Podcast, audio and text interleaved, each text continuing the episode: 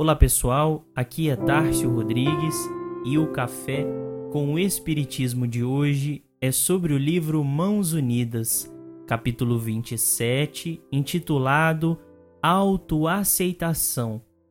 Psicografia de Francisco Cândido Xavier, onde Emmanuel nos diz: No capítulo da insatisfação, urge considerar que dispomos atualmente na Terra de avançadas ciências psicológicas, ensinando-nos a conhecer as deficiências e inibições dos outros. Entretanto, muito dificilmente reconhecemos com elas o impositivo de estudarmos não apenas a fim de entendê-las, mas igualmente com o objetivo de aceitar-nos tais quais somos. Admitimos os desajustes e desequilíbrios alheios. Todavia, em se tratando dos nossos, muito frequentemente caímos em aflição e rebeldia, aniquilando tantas vezes valiosas possibilidades de serviço em nossas mãos. Cada um de nós se coloca em determinado degrau de trabalho e de elevação para atender aos desígnios da vida superior traçados em auxílio a nós mesmos. Esse é doente ainda, outro convalesce de longa enfermidade espiritual. Aquele carrega as consequências de antigos desequilíbrios. Aquele outro dispõe de reduzida instrução, e aquele outro ainda transporta consigo próprio os resultados graves de inquietantes débitos contraídos. Todos somos, no entanto, filhos imortais de Deus e, pelos mecanismos da divina providência, cada qual de nós está situado por si mesmo, nas condições justas nas quais venhamos a receber novas oportunidades de trabalho e aprendizagem, reajustamento e melhoria, reequilíbrio e renovação.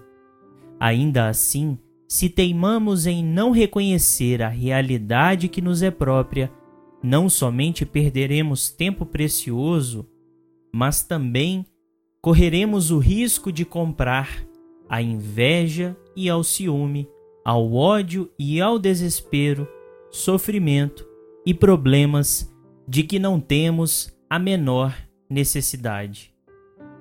O título desta mensagem, Autoaceitação, nos lembra de que comumente não nos aceitamos e estabelecemos um combate interno conosco mesmo. E até certo ponto, temos o dever de nos confrontar e nos avaliar constantemente, estabelecendo a melhoria constante como um objetivo diário.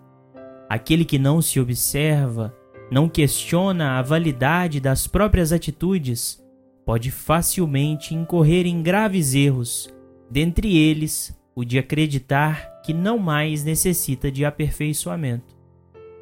Ocorre que a autocrítica pode se tornar exagerada e a pessoa de tanto repudiar a si mesmo, seus defeitos e suas limitações, acaba por se paralisar diante da vida. Ora deixamos de fazer algo porque não somos bons o bastante, Outrora não acreditamos na nossa capacidade de suportar os obstáculos que são necessários para cumprir determinadas tarefas.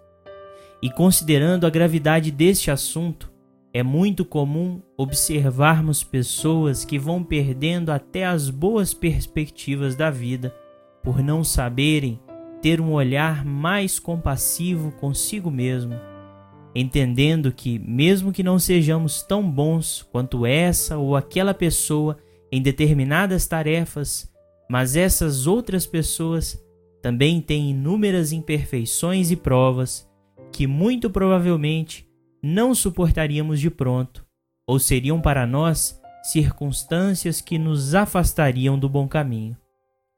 Portanto, consideramos a importância de seguir em frente cumprindo os nossos deveres diários, um de cada vez, aceitando que somos todos limitados, mas indispensáveis no conjunto da obra.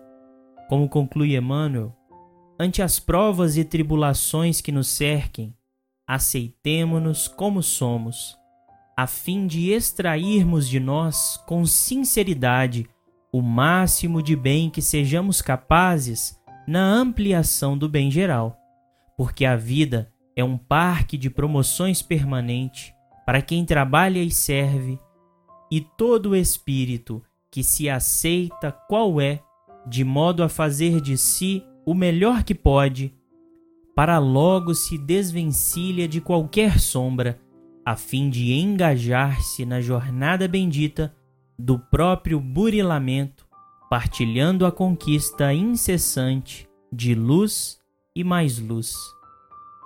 Fiquem com Deus e até o próximo episódio do Café com o Espiritismo.